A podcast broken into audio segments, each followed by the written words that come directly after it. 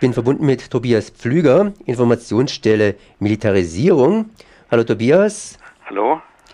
Gestern ist hier die, ja, das Europäische Parlament eingesetzt worden oder wie bezeichnet man das überhaupt?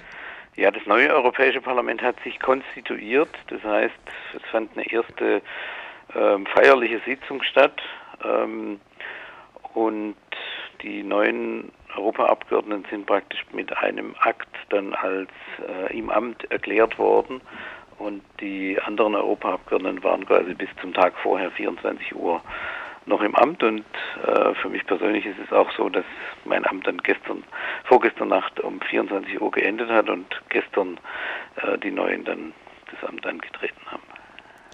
Trotzdem hier, du warst Parlamentarier hier im Europaparlament, zumindest in der letzten Periode, und hast unter anderem immer gekämpft gegen den Vertrag von Lissabon, der ja auch eine gewisse Militarisierung des Europäischen, der Europäischen Union beinhaltet. Und gestern, gestern ist was passiert bei der Intronisation, eigentlich Intronisation vom Europaparlament kann man nicht sagen, bei der Konstitution vom Europaparlament, dass hier eine militärische Abteilung mitgemischt hat. Ja. Also es war im Grunde genommen symptomatisch für dieses Europäische Parlament und für die Politik der Europäischen Union, nämlich bei der Eröffnungszeremonie und bei der Feier 30 Jahre Europaparlament ähm, hat man mit einem riesen Zinnober ein Spektakel mit dem Eurochor ähm, veranstaltet. Das Eurochor ist eine große ähm, Truppe der Europäischen Union oder dass die der Europäischen Union zugeordnet wird. Sie wird nämlich auch der NATO zugeordnet. Ähm, und zum Beispiel die deutsch-französische Brigade ist Teil dieses Eurokorps und äh, bei, dies, bei, dieser Eröffnungszeremonie hat man also mit dem Eurokorps gefeiert. Ähm, ich finde es symptomatisch äh, für die Politik der Europäischen Union, weil die ja immer mehr Richtung Militarisierung läuft. Ähm, und mm, das Europäische Parlament hat keinerlei Möglichkeiten, irgendeine Kontrolle ähm, über dieses Eurokorps auszuüben, weil die Entscheidungen über äh, die Militärpolitik ausschließlich beim Rat, also sprich bei den Regierungen der Europäischen Union liegen. Aber das Parlament holt sich ausgerechnet quasi diese Truppe ähm, für so eine Eröffnungszeremonie. Ähm, Soldaten stehen nicht für Demokratie, im Gegenteil, die Soldaten werden ausgebildet zum Töten, stehen auch für Befehl und Gehorsam, also fürs, fürs Gegenteil von Demokratie. Ähm, aber man eröffnet das Europäische Parlament genau mit dieser Truppe. Ich glaube, das ist so ein Sinnbild für das, wie im Moment in der EU Politik gemacht wird und wie auch die nächsten äh, fünf Jahre unter der neuen Kommission dann äh, die Politik weitergeführt werden wird. Und da muss man von innen und außen sehr viel Druck dagegen machen, damit das nicht noch mehr ähm, die Europäische Union in irgendwelche weiteren Militäreinsätze geht. Wenn wir gerade dabei sind, es gibt ja in der Nähe von Straßburg auch noch Karlsruhe und Karlsruhe hat diesbezüglich ein Urteil gefällt. Das heißt, nicht nur äh, die europäischen Regierungen, sondern auch, ich glaube, das deutsche Parlament soll mehr Rechte haben beim Einsatz von europäischen Truppen, das heißt beim deutschen Teil der europäischen Truppen.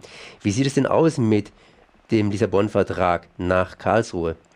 Also das Urteil war insofern ganz interessant, als dass ähm, das Bundesverfassungsgericht einen Trick angewandt hat. Sie haben nämlich den Lissabon-Vertrag als solches für verfassungsgemäß erklärt, ähm, haben aber das Begleit, die, die gesamte Begleitgesetzgebung, ähm, die der Bundestag dazu verabschiedet hat, haben als verfassungswidrig erklärt. Ähm, das ist insofern ein Trick, als dass diese Begleitgesetzgebung ja ohne den zugrunde liegenden Vertrag gar nicht ginge ähm, und das Bundesverfassungsgericht aber offensichtlich an den Vertrag selbst nicht rangehen wollte. Einer der Knackpunkte, ähm, wo diese Begleitgesetzgebung für verfassungswidrig erklärt wurde, ähm, war die Beteiligung äh, des Bundestages bei der Entsendung von Truppen der Europäischen Union, also zukünftig diese EU Battlegroups, aber auch bisher jeder EU-Militäreinsatz, wie zum Beispiel jetzt Atalanta, der ja offiziell gegen Piraten ist. Und das Bundesverfassungsgericht hat festgestellt, dass die Beteiligungsrechte des Deutschen Bundestages nicht ausreichend sind, ähm, zum Beispiel bei der Entsendung von Truppen, Ähm, das setzt die bisherige äh, Rechtsprechung des Bundesverfassungsgerichts bezüglich Parlamentsbeteiligung äh, fort. 12. Juli 1994, erstes Urteil des Bundesverfassungsgerichts in diesem Kontext, dass grundsätzlich der Bundestag im Vorhinein darüber abstimmen muss, wenn Truppen ins Ausland geschickt werden. Und jetzt wird es ganz interessant, weil nämlich die, der Lissabon-Vertrag im Protokoll 10 die primärrechtliche Verankerung der Battlegroups vorsieht und es so ist, dass die innerhalb von fünf bis 30 Tagen einsatzfähig sein sollen. Jetzt ist relativ klar, dass ähm, der Deutsche Bundestag innerhalb dieser kurzen Frist nicht äh, zusammentreten kann. Ähm, aber das Bundesverfassungsgericht damit praktisch so etwas wie eine Art parlamentarische Fessel oder, oder äh, Einbindung äh, dieser EU-Battlegroups beschlossen hat, weil das heißt, ähm, wenn die in Auslandseinsatz geschickt werden, muss auch in diesem Fall der Bundestag im Vorhinein darüber abstimmen. Und die Begleitgesetzgebung, also sprich das konkrete Gesetz, wie das dann umgesetzt wird, ähm, ist verfassungswidrig erklärt worden. Das heißt, es muss jetzt vor der Bundestagswahl noch in drei Lesungen ähm, eine neue Begleitgesetzgebung verabschiedet werden. Äh, der Bundestag wird ähm, Ende August und Anfang September dazu dann nochmal zusammentreten ähm, und Gesetze dazu verabschieden, wie die Beteiligung laufen soll. Ich bin sehr gespannt, weil ich nach wie vor nicht sehe, wie die äh, das hinbekommen wollen, innerhalb dieser kurzen Frist von fünf bis 30 Tagen ähm, Beschlüsse des Bundestages hinzubekommen. Ähm, entweder machen sie so, dass ähm, tatsächlich dann festgeschrieben wird, es muss diese Sondersitzung des ähm, Bundestages geben, oder sie machen so, dass sie zum Beispiel das Wegnehmen vom Gesamtbundestag und an kleine Gremien geben, was ich aber nach diesem Urteil nicht glaube, weil es nämlich so sein wird, dass zum Beispiel es möglich ist, dass bei sämtlichen Entscheidungen im Rat, also wo die Bundesregierung agiert, ähm, auch bei denjenigen, die zum Beispiel sich auf EU-Militäreinsätze bezieht, im Grunde genommen so etwas ähnliches wie ein imperatives Mandat jetzt möglich ist durch den Deutschen Bundestag. Das Problem dort ist, dass es ja Regierungskoalitionen gibt, die machen, was die Regierung mhm. sagt und insofern natürlich ähm, jetzt nicht mit einer ernsthaften Kontrolle durch den Deutschen Bundestag zu rechnen ist, aber immerhin so ist, ähm, dass schon ähm, im Grunde genommen der Lissabon-Vertrag und einige Grundideen ähm, jetzt mit diesem Urteil verunmöglicht werden, aber gleichzeitig eher für verfassungsgemäß erklärt wurde, was genau dieser Trick ist, ähm, den das äh, Bundesverfassungsgericht gemacht hat. Und jetzt das Ganze noch ein bisschen kürzer.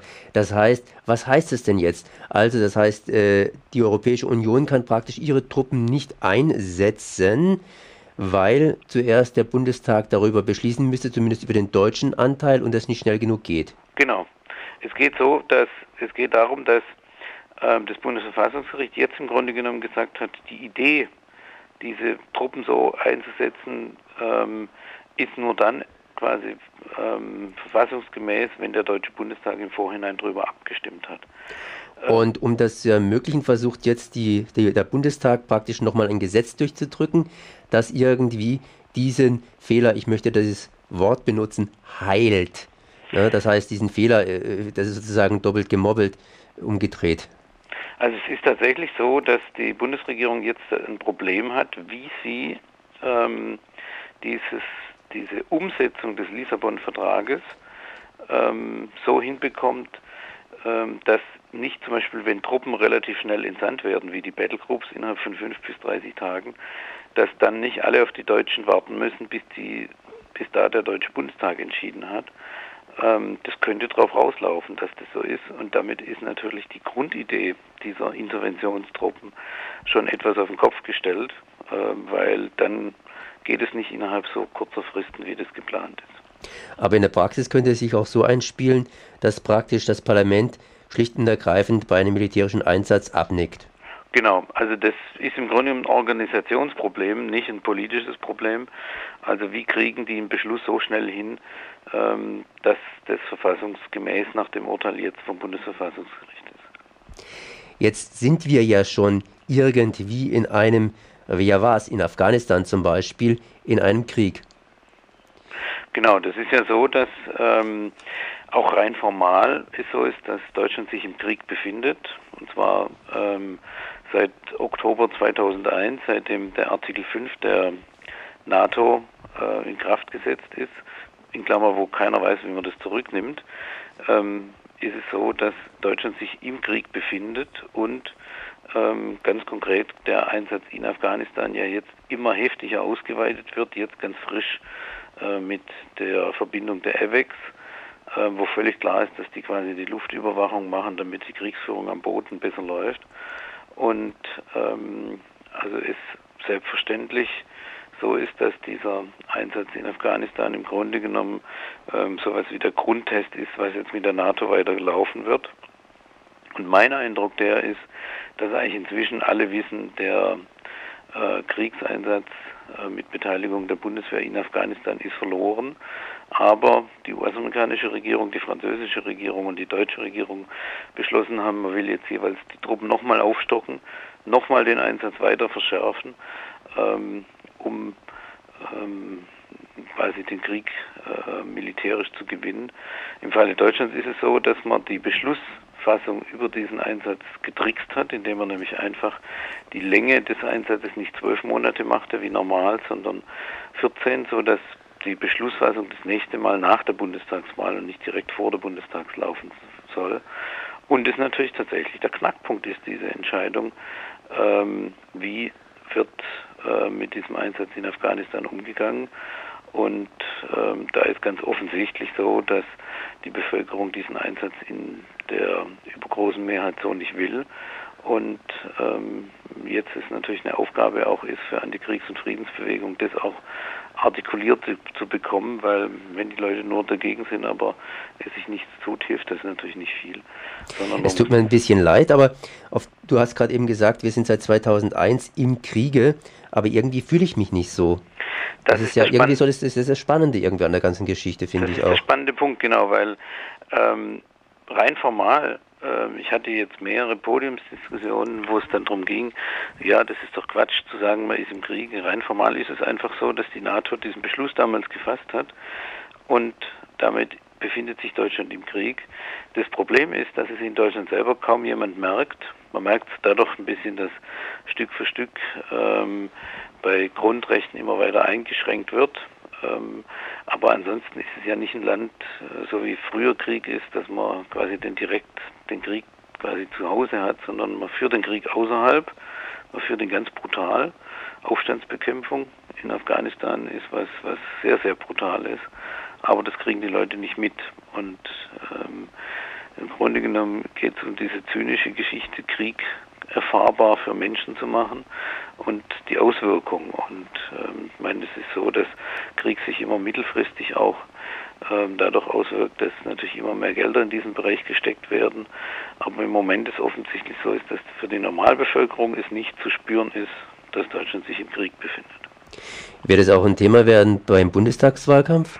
Ich hoffe sehr, weil ähm, das im Grunde genommen eine Kernentscheidung ist, ob man ähm, dort äh, diesen zentralen Krieg weiter verschärfen will, weiterführen will oder ob man ihn beenden will. Und ähm, ich glaube, da liegt es auch sehr an der Antikriegs- und Friedensbewegung, jetzt innerhalb des Bundestagswahlkampfes das ganz klar zu thematisieren, dass ein, ein Abzug der Truppen aus Afghanistan eine ganz zentrale Forderung ist. So Tobias Pflüger, Informationsstelle Militarisierung Tübingen.